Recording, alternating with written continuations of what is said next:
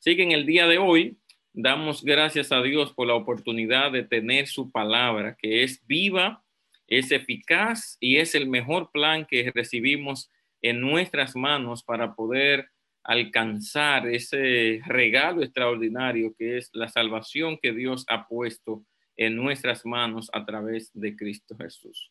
Quiero invitarle entonces a que oremos una vez más y sigamos pidiendo la bendición del Padre Eterno. Amado Padre, gracias te damos porque eres bueno. Gracias porque has planificado salvarnos desde antes de la fundación del mundo. Gracias, Señor, porque esta salvación se hace efectiva en Cristo Jesús. Gracias porque nosotros somos atraídos hacia Él por tu poder, por tu gracia, por ese sacrificio extraordinario y sustitutivo que hizo en la cruz del Calvario. En este momento permítenos mirarlo a Él y servirle de corazón, en el nombre de Jesús. Amén. El Evangelio de Juan, el cuarto Evangelio, nos presenta eh, la salvación de diferentes enfoques, pero sobre todo nos presenta a este Salvador de una manera diferente en cuanto a lo que tiene que ver con la relación que Él tiene con los seres humanos. Este Evangelio contiene eh, el enfoque de presentar a Jesús divino, presentar a, Jesús como eh, el verbo que se hizo carne, eh, presentar a Jesús como preexistente y ayudarnos a ver las cualidades que Él tiene o las cuales es el Salvador nuestro. Pero de todas las cualidades que Juan presenta aquí, me gustaría en este momento centrarme en lo que dice el Evangelio de Juan, el capítulo 10, eh, donde Jesús tiene una disputa desde el mismo capítulo 1 Jesús viene disputando entre luz y tinieblas, viene disputando entre la verdad y el error, eh, viene disputando entre sus ovejas y las que no son sus ovejas y constantemente se muestra un conflicto que se manifiesta en la mayoría de los capítulos de este Evangelio. Y en el capítulo 10 se torna un poquito más fuerte esta lucha porque allí habla en términos más eh, claros, más firmes y tiene que tomar decisiones importantes para poder hacer o definir eh, la ruta a seguir, para poder definir el camino a seguir, para poder eh, manifestar la verdad delante del pecador y poder sobre todo lograr que su vista o la vista del pecador no se vaya a otro lugar, sino a la fuente de la salvación, que es Él. Por ejemplo, cuando leemos los primeros versículos de este capítulo, quiero que me acompañen leyendo, Juan nos habla de lo siguiente. Jesús comienza diciendo, de cierto, de cierto os digo, que el que no entra al redil de las ovejas por la puerta, sino que sube por otra parte, ese es ladrón y salteador. Pero el que entra por la puerta es el pastor de las ovejas. A él le abre el portero y las ovejas oyen su voz y a sus ovejas las llama por su nombre y las conduce afuera. Y cuando saca afuera todas las ovejas, va delante de ellas y las ovejas le siguen porque conocen su voz pero al extraño no seguirán, más bien huirán de él porque no conocen su voz. Y en el versículo 8, el 7, él dice, de cierto, de cierto os digo, yo soy la puerta de las ovejas. En el versículo 9 vuelve a mencionar, yo soy la puerta, si alguien entra por mí, será salvo, entrará, saldrá y hallará pasto. El, ladrón no viene sino a robar, matar, destruir, mas yo he venido para que tengan vida y la tengan en abundancia. Yo soy el buen pastor. El buen pastor da su vida por las ovejas. Aquí Juan nos presenta esta discusión de Jesús que es con los eh, fariseos y los escribas que constantemente eh, están allí ante sus predicaciones, ante sus enseñanzas, eh, constantemente tratan de obstaculizar el proceso que Jesús tiene de mostrarle el camino a las personas, de mostrarle la verdad y la vida. Constantemente ellos tratan de obstaculizar, pero en este pasaje deja claro que no son los fariseos los que están detrás de esta situación. Él está hablando de un salteador, está hablando de un ladrón, está hablando del que viene a matar, destruir. Está hablando claramente aquí que hay un conflicto no entre fariseos y Jesús, no entre líderes religiosos y Jesús. El conflicto es entre el bien y el mal, entre el enemigo de las almas y Jesús, porque Jesús vino a traer vida, pero el enemigo vino a quitar la vida. El enemigo viene a destruir, pero Jesús vino a reconstruir, a rescatar, a salvar. Entonces aquí el conflicto se agudiza porque no son los líderes los que se oponen, es el enemigo de las almas a través de los líderes, a través de las tradiciones religiosas, a, través del desconocimiento de la verdad, a través de insertar falsas doctrinas en la fórmula de salvación para que las personas se entretengan mientras el enemigo hace su plan. Pero Juan deja ver cómo Jesús habla tan directamente cuando él dice, yo soy la puerta. Ya había dicho o, dice más adelante en San Juan capítulo 14, versículo 6, yo soy el camino, la verdad y la vida hay una clara alusión allí a, mostrar la exclusividad del método de salvación o del camino de salvación. No hay nadie más en la tierra, no hay nada más en la tierra, no hay otra fórmula para ser salvo sino nuestro Señor Jesucristo. El apóstol Juan ensalza a Jesús desde el mismo inicio de su evangelio. Por ejemplo, en el versículo 1 del capítulo 1, en el principio del verbo, y el verbo estaba con Dios, y el verbo era Dios. Entonces aquí nos muestra que Jesús existía antes, que Jesús es eh, eterno, que Jesús siempre ha estado con Dios y que Jesús es Dios. Lo está ensalzando. En el versículo 18 de ese mismo capítulo, él nos dice, nadie jamás ha visto a Dios, el monogenés hijo Teos, el único hijo que es Dios, él le ha dado a conocer. Solo Jesús puede dar a conocer al Padre porque Él es una misma sustancia con Él, porque Él es Dios con Él. Entonces aquí estamos hablando que Juan ensalza a Jesús para que la gente entienda cuál es el camino, la verdad y la vida. Ya entendemos bastante el capítulo 3, versículo 16, donde Juan dice que 14 16, cuando Juan dice que como Moisés levantó la serpiente en el desierto, así el Hijo del Hombre fue levantado para que todo aquel que en él crea no se pierda, más tenga vida eterna. En capítulo 4, Juan ensalza a Jesús delante de una mujer que ha, sido denigrada, ha caído, ha fallado, eh, representando a los seres humanos que hemos fallado, que estamos eh, perdidos sin ninguna eh, alternativa y delante de esa mujer, Jesús se manifiesta como el Salvador del mundo, como el que debe ser adorado en espíritu y en verdad. Y así por el estilo vemos a Juan ensalzando a Jesús para que la gente llegue a reconocer la verdad, llegue a reconocer al buen pastor, llegue a reconocer la puerta de entrada, llegue a reconocer que solo Jesús es el Salvador. Entonces, eh, él, ah, eh, introduce una serie, por ejemplo, de Yo Soy. Nosotros vamos a ver mucho esta serie de Yo Soy en los evangelios. Hay algunas frases puramente normales como yo soy. Eh, miren que yo soy.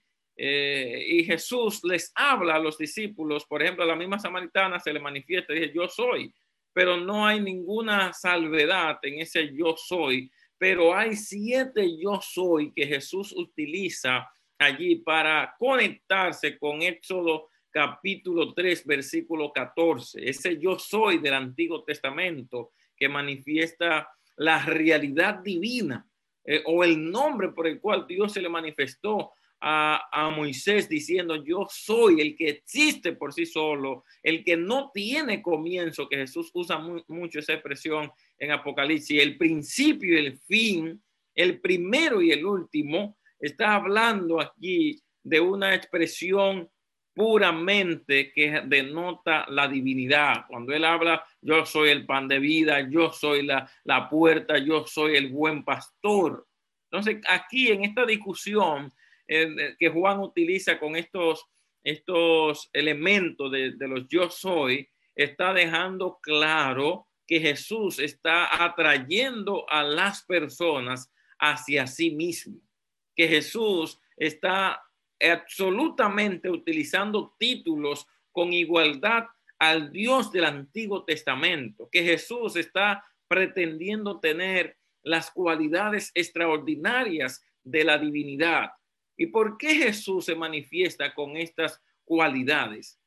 Bueno, ya hemos visto y, en el plan de Dios se establece allí un estudio de por qué eh, Jesús eh, es, es el único que tiene las cualidades para salvarnos cómo Dios puso toda la, la, expresión que os ha casado, las semillas nuestras, la puso toda eh, eh, en, en, Adán, pero luego que Adán fracasa, pone toda esa semilla, pone toda su inversión en Cristo, el segundo Adán, porque Él es el único, un ángel no nos puede salvar, un arcángel no nos puede salvar, por eso solamente Dios, versículo 14 eh, de capítulo 1 de Juan, dice, que el verbo se hizo carne y habitó entre nosotros y vimos su gloria como del unigénito del Padre. Entonces, Jesús se manifiesta de manera divina porque nadie en el universo podía salvar al ser humano. Ningún sacrificio en el universo podía hacerse efectivo si no fuera eh, el mismo Dios. Él es divino, existe desde siempre y vino a hacerse semejante a nosotros. Pero aquí, además de esa semejanza, Juan trata de manifestar y ser enfático con ese, ese tenor de Jesús al hablar de que Él es el buen pastor. Yo soy el buen pastor. Yo soy la puerta de las ovejas. Yo soy el único medio por el cual se puede tener acceso legítimo al Padre. El único medio por el cual se puede tener acceso al reino de los cielos. Y miremos el versículo 11, porque en medio de él, cuando él hace ese contraste, versículos 10 y 11, hay un contraste entre el ladrón, el salteador, el enemigo que vino a robar, a matar, a destruir, y hay un contraste con Jesús, que es el que vino para que todos tengan vida y vida en abundancia, es el buen pastor, es el que da su vida por las ovejas. Aunque allí se hace alusión a, estos dos pastores, eh, el, el mal pastor, que es el ladrón, es llamado salteador porque viene por otra por otro medio, viene, no es enviado por Dios, no es el Salvador, sino que es el gran engañador que viene aquí a, sembrar falsas doctrinas, que se viste de religión, de saco y corbata, y comienza con una Biblia debajo del brazo a diseminar eh, errores o falsas doctrinas. Pero Jesús quiere dejar claro que en medio de la confusión de liderazgo que existe en esta discusión que hay en el capítulo 10, él deja claro que Él es el buen pastor. Y la palabra buen pastor allí no significa, eh, no se le aplica, perdón, a ninguna eh, persona humana, no tiene que ver nada con cualidades humanas, tiene que ver más bien, y la Biblia en el Antiguo Testamento menciona algo sobre la belleza de Jesús, sobre la singularidad, aquí está hablando de la nobleza, está hablando de las cualidades de belleza, está hablando de una belleza singular, no belleza física, sino en el término de una belleza eh, basado en lo honorable, en lo moral, en lo puro, describe la conducta de, de, alguien que realmente está relacionado con los principios de las sagradas escrituras, mostrando que ese buen pastor es aquel que es visto como el segundo Adán, el que anda perfecto delante del Señor, como dice en la carta a los hebreos, que fue semejante a nosotros, pero sin pecado, tentado en todas las cosas, semejante a nosotros, pero sin pecado, dejando muy claro que Jesús eh, está teniendo una relación con el Padre perfecta, que no pecó, no había ni mancha de contaminación en él, porque Él es el Salvador. Cuando Él se, se arroga esta cualidad, yo soy el buen pastor, está hablando de esa fórmula que demuestra los propósitos de su vida, lo agradable que ha sido al Padre. Por ejemplo, Salmo 48 dice, el hacer tu voluntad, Dios mío, me ha agradado. Eh, eso está hablando de un ser que ha hecho la voluntad divina, que ha hecho la voluntad de Dios. Es la hermosura de Dios que está basada en su santidad. Por ejemplo, Salmo, Salmo, vamos a buscar Salmo 27, 4 en el Salmo 27.4 nosotros encontramos que el salmista pide al Señor algo. Él dice, he pedido una cosa al Señor y esta buscaré que esté yo todos los días de mi vida en la casa de Jehová para contemplar la hermosura del Señor. Esta hermosura del Señor, este, este, esta hermosura que es la palabra que aparece buen pastor, que se refiere a lo hermoso, a lo bueno, pero no se refiere a lo hermoso físico, sino que la hermosura del Señor tiene que ver algo más. Y el primero de Crónicas, el capítulo 16, versículo 29, establece una palabra más a esta hermosura. Aquí la palabra que aparece en primero de Crónicas tiene que ver con la majestad de la santidad. Leemos.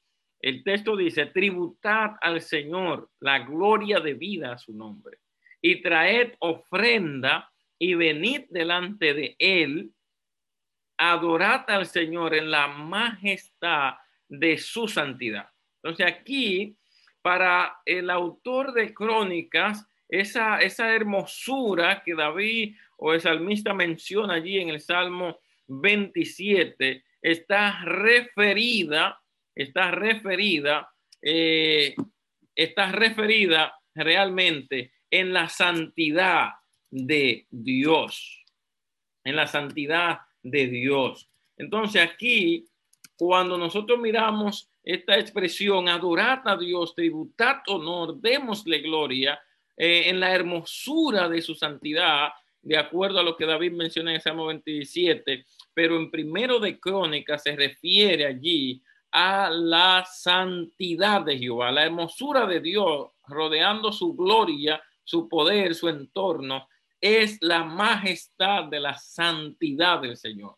Y eso mismo dice el Salmo 29.2, si leemos, Salmo 29.2, que nos dice, tributad al Señor, es la misma palabra, lo mismo que, que ocurre en, en Crónica, pero lo repite aquí el Salmo diciendo, adorad al Señor en la majestad de la santidad, adorad al Señor.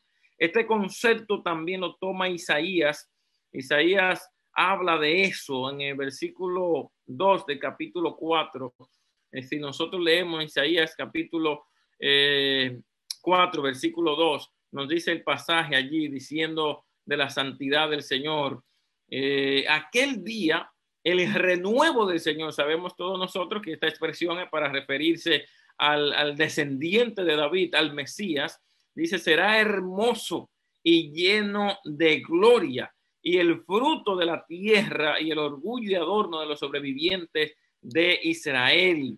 Y allí está la gloria del Señor que se manifiesta en la hermosura de su santidad. Entonces, cuando Juan está mencionando estas palabras, en boca de Jesús, yo soy el buen pastor, entonces ese buen significa bello moralmente, significa eh, bello en santidad, significa una persona que eh, en su conducta es honorable, es agradable y ha, y ha agradado al Padre. En, el Mateo capítulo 3, cuando Jesús se bautiza, la voz que clama del cielo dice, ese es mi Hijo amado en el cual estoy complacido. Estoy complacido. Ahora, él menciona en ese mismo pasaje, versículo 11, eh, yo soy el buen pastor. Noten que entra en contraste a lo que es el ladrón en el capítulo 10. El ladrón que mata, el ladrón que destruye, el ladrón que roba, pero él viene a dar vida. Pero en el versículo 11 dice, yo soy el buen pastor. Recuerden ustedes que eh, esa expresión de pastor aparece en el Antiguo Testamento para referirse a Jehová.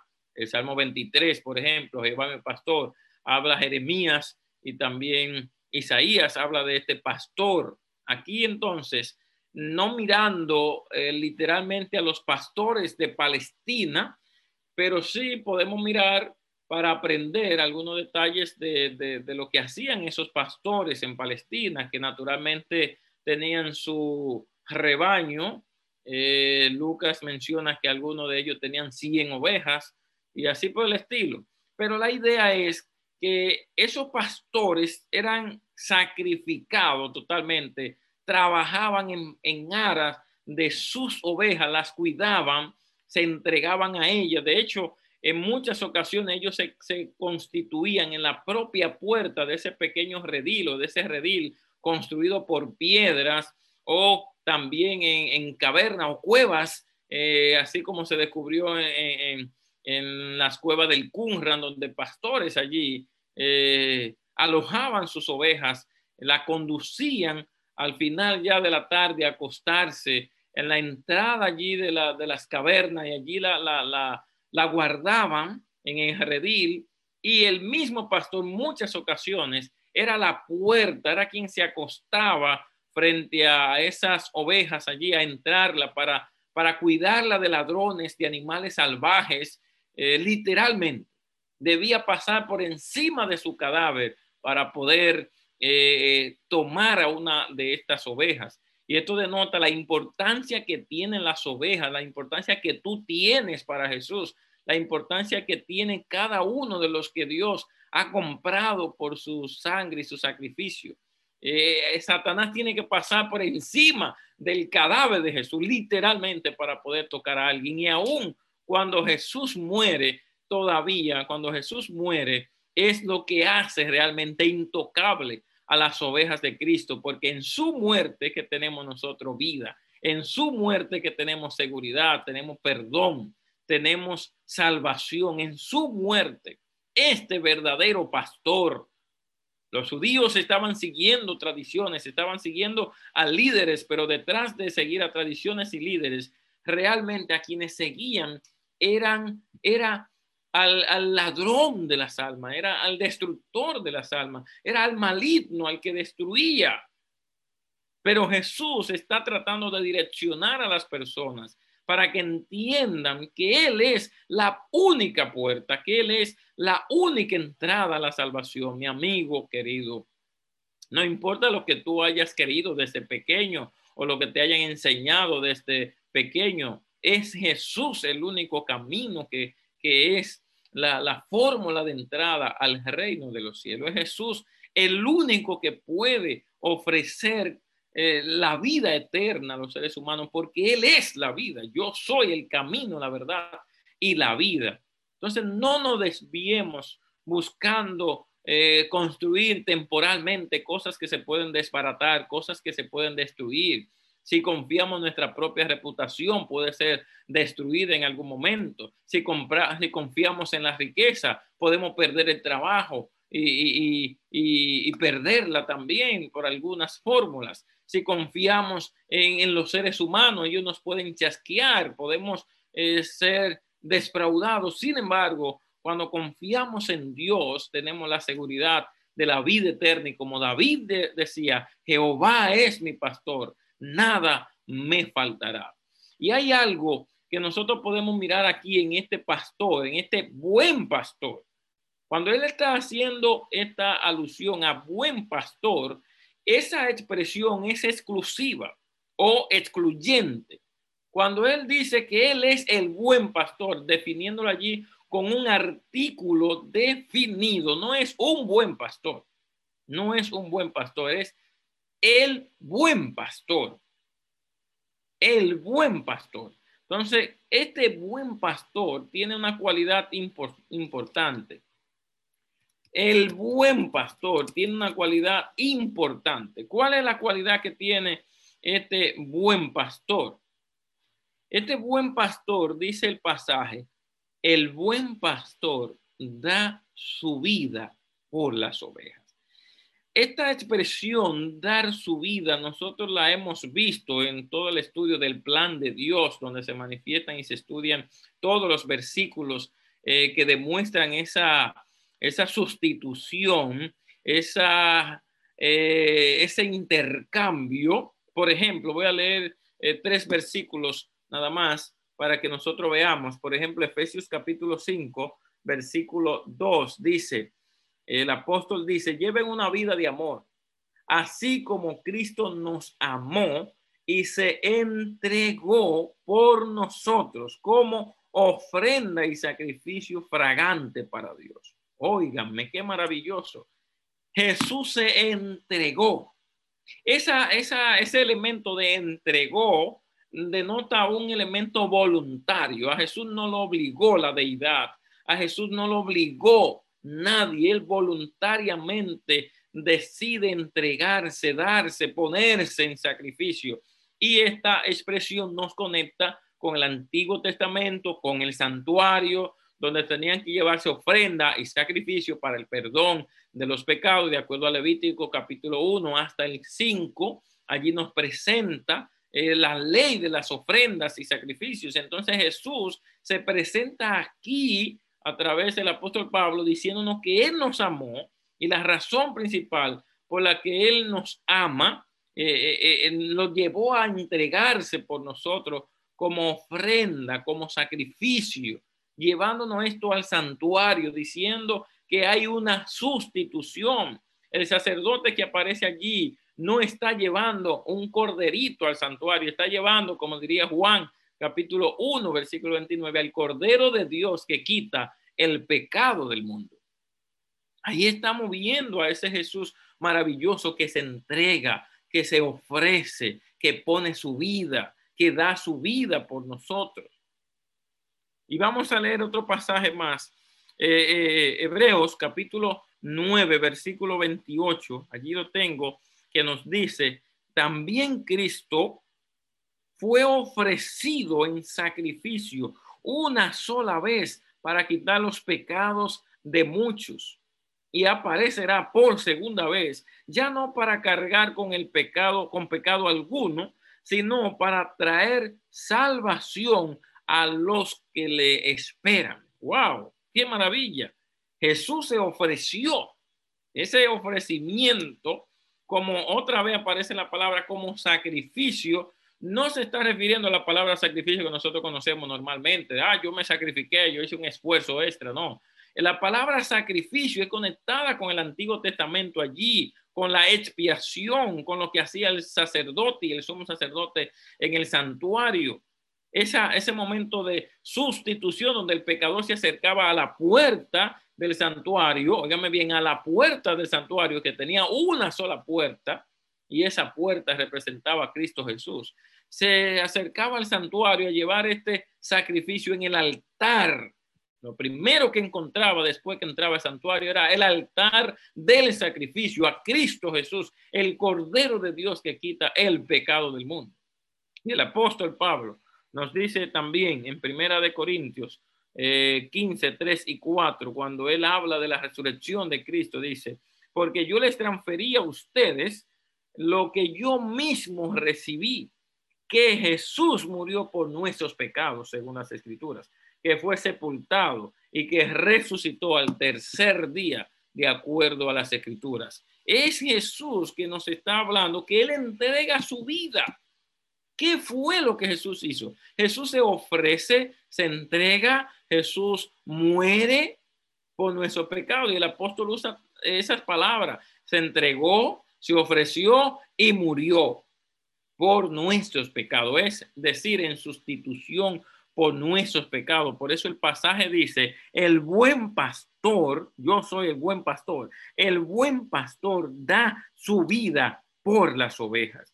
El buen pastor se entrega, se pone en la puerta. El buen pastor, como David, se enfrentaba a oso o leones para salvar una oveja. El buen pastor no es como el asalariado, como define en el versículo 12, haciendo otro contraste más o volviendo a la imagen que había usado en el capítulo, en el versículo 10.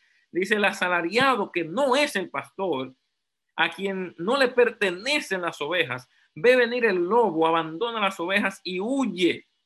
Huye porque es asalariado, a él no le importan las ovejas. Y vuelve a mencionar en el versículo 14, yo soy el buen pastor y conozco mis ovejas y las mías me conocen. Entonces, claramente, de, esta fórmula que Jesús está diciendo, yo soy el buen pastor, el hermoso pastor, en la hermosura, en la santidad, el santo pastor. Y este buen pastor da su vida, entrega su vida, se, se sacrifica por las ovejas, es sustituir, sustituye la vida de las ovejas por su propia vida. Y el ejemplo que nos muestra David diciendo, yo fuera oso, fuera león, iba y, las rescataba. Este pastor no sale huyendo porque no es un asalariado, es una persona que le interesan las ovejas, conoce por nombre las ovejas, las llama y las ovejas caminan detrás de él, las siguen. Porque ustedes saben muy bien que de todas las criaturas, eh, las ovejas son un poquito torpes, son eh, muy tímidas, son indefensas, deben ser conducidas, eh, deben ser dirigidas, el pastor debe velar por ellas, debe todo el tiempo salvarla del peligro, porque además de, ser así torpe, también son un jugoso alimento, son un jugoso alimento para las fieras, para los animales salvajes eh, en medio del desierto donde los pastores eh, tienen que luchar con las bestias feroces. Por eso tienen que guardarla, tienen que, que muchas veces no dormían, como dice Jacob. Jacob decía, yo no dormía, se me iba el sueño de noche cuidando las ovejas. Entonces, este pastor vela por sus ovejas, las reconoce, las salvas del peligro. Tú eres esa oveja del Señor. Tú eres esa oveja por la que Jesús está dando su vida. Tú eres esa oveja por la que Jesús está velando, por la que Jesús se está sacrificando. Tú eres, no importa dónde te encuentres, tú eres esa oveja del Señor. Y a ti es que Jesús te sustituyó en la cruz del Calvario. Y a ti es que Jesús te llama y Él da su vida por ti, te conoce, te llama por nombre, te arrebata de las manos del, de los colmillos del enemigo. Tú necesitas saber que eres cuidado por el Padre. Necesitas saber que perteneces al Padre. Necesitas saber que has sido sustituido por el Padre. Tú sabes que el ladrón, Satanás, te destruye, nos roba la felicidad, nos mata, nos hace perder. Pero el buen pastor nos da vida en abundancia, se entrega por nosotros, él muere por nosotros, nos conoce. Y esta expresión que, aparece allí en el versículo número 14, que Él conoce sus ovejas y sus ovejas le conocen. Esta expresión nos da una seguridad extraordinaria de que Dios trata con, con cada ser humano personalmente. Quiero leerte una declaración que encontré en el deseado de todas las gentes la página 446 que dice, cada alma es tan plenamente conocida por Jesús como si fuera la única por la cual el Salvador murió. Las penas de cada uno conmueven su corazón. El clamor por auxilio penetra en sus oídos. Qué maravillosa declaración, mi hermano. Ese buen pastor te conoce. Ese buen pastor vela por tu vida.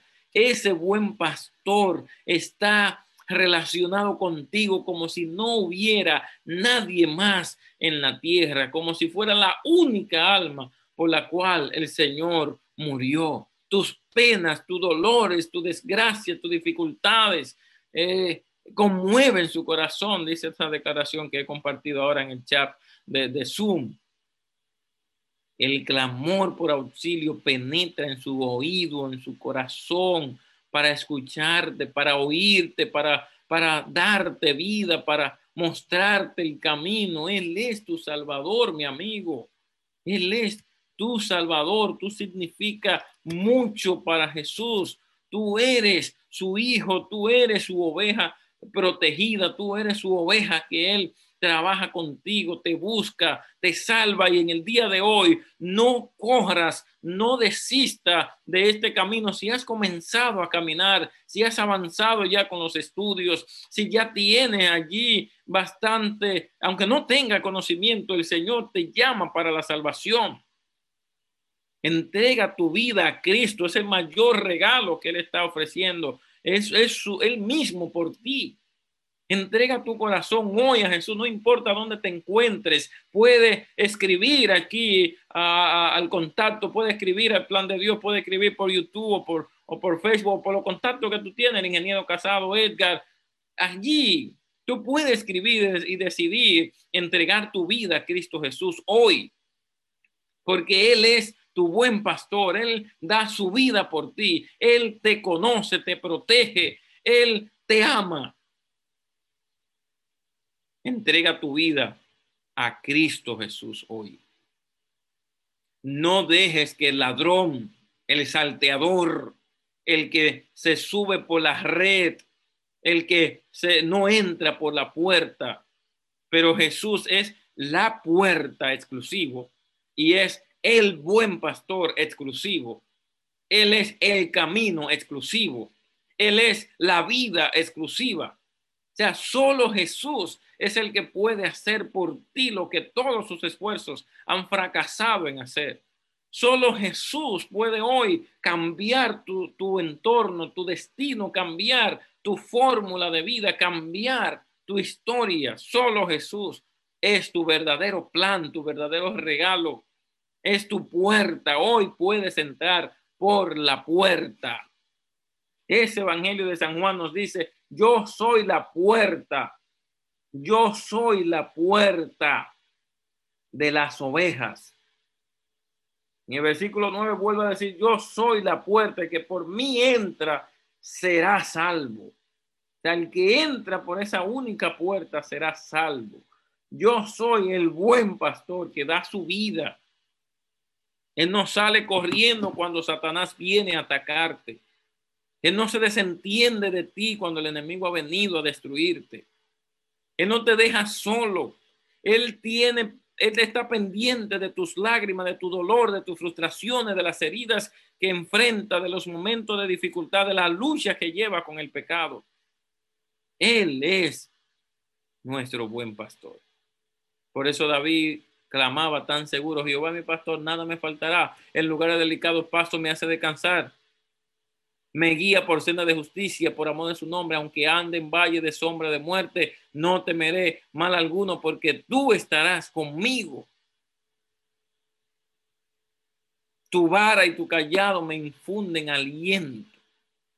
Ese es tu pastor, que tiene una relación personal contigo, que sabe dónde tú estás ahora, que sabe las luchas que estás teniendo para tomar tu decisión en favor de Jesús que sabes si tomaste tu decisión, lo que está pasando en tu entorno ahora. Ese es tu pastor que te conoce, que te ama, que te busca, que te salva, que te protege tu integridad física y espiritual. Ese es tu buen pastor que te asegura que el ladrón que viene a matar, destruir, no te toque. Ese es nuestro buen pastor. Y quiero invitar a nuestros amigos hoy donde quiera que se encuentren, a tomar esa decisión, a entrar por la puerta que es Cristo Jesús, a seguir al buen pastor que es Cristo Jesús, a recibir la vida que es Cristo, el sustituto perfecto para nosotros. Yo doy mi vida por ti, dice Jesús. Estás corriendo, has sido engañado por el salteador, por el ladrón, durante años ha seguido una falsa eh, enseñanza, un falso camino, una falsa doctrina. Hoy entonces Jesús te llama a seguirlo a Él. Yo soy. Él se ofreció por ti. Él dice, yo soy al que tiene que seguir. Juan lo señaló, ese es el Cordero de Dios. Juan lo señaló para que todo el que crea, Jesús mismo, cuando yo sea exaltado a todos, atraeré a mí mismo. Yo quiero orar en esta hora para cerrar esta meditación, pero quiero hacerte llamado. No sé dónde estás. Si está aquí, es, eh, si está aquí en Zoom, puede escribir allí si has tomado una decisión de servir a Jesús. Si está por YouTube, puede escribir allí en el chat de YouTube dando tus datos si quiere que te contacten, si quiere estudiar más la Biblia, si quiere comenzar a estudiar el plan de Dios, su mayor regalo, si quiere que, que te enseñen más acerca de este buen pastor. Entonces, donde quiera que esté, ponte en contacto aquí, sigue la ruta y encontrarás entonces la verdad, el camino y la vida. Me voy a orar, pero me gustaría que dieras una señal de que tú estás aceptando hoy el sacrificio expiatorio de Cristo Jesús, estás aceptando hoy esa, esa sustitución divina, estás aceptando hoy seguir a ese buen pastor por donde quiera que va, dice el estudio del pastor Rubio, siguiendo al Cordero por donde quiera que va, tiene que seguir a este pastor. Síguelo. Tal vez los pastores humanos o los líderes humanos te han frustrado, pero Jesucristo no te fallará ni en esta vida ni en la próxima, ni en la venidera, porque Él es eterno, Él es fiel y Él es santo. Así que inclina tu cabeza allí donde está y haz esta oración conmigo. Allí donde está puede entregar tu vida a Jesús. Puede decirle, Señor, acepto la sustitución que has hecho por mí. Yo quiero seguirte donde quiera que vaya. Yo quiero seguir solo al verdadero pastor y quiero recibir vida en abundancia. Vida en abundancia. Amado Señor, en este momento quiero suplicar por nuestros amigos que están escuchando este programa cada sábado, cada semana, Señor, se conectan allí. Aquellos que están estudiando cada semana en los diferentes grupos a nivel del mundo te pido, Señor, que hoy les ayude a seguir al buen pastor. Que hoy, Señor, ellos entren por la puerta verdadera. Ellos caminen el verdadero camino que es Cristo Jesús. Ayúdanos, Señor, a tener esa vida en abundancia, a recibir esa vida en nuestro, en nuestro ser, en nuestros corazones.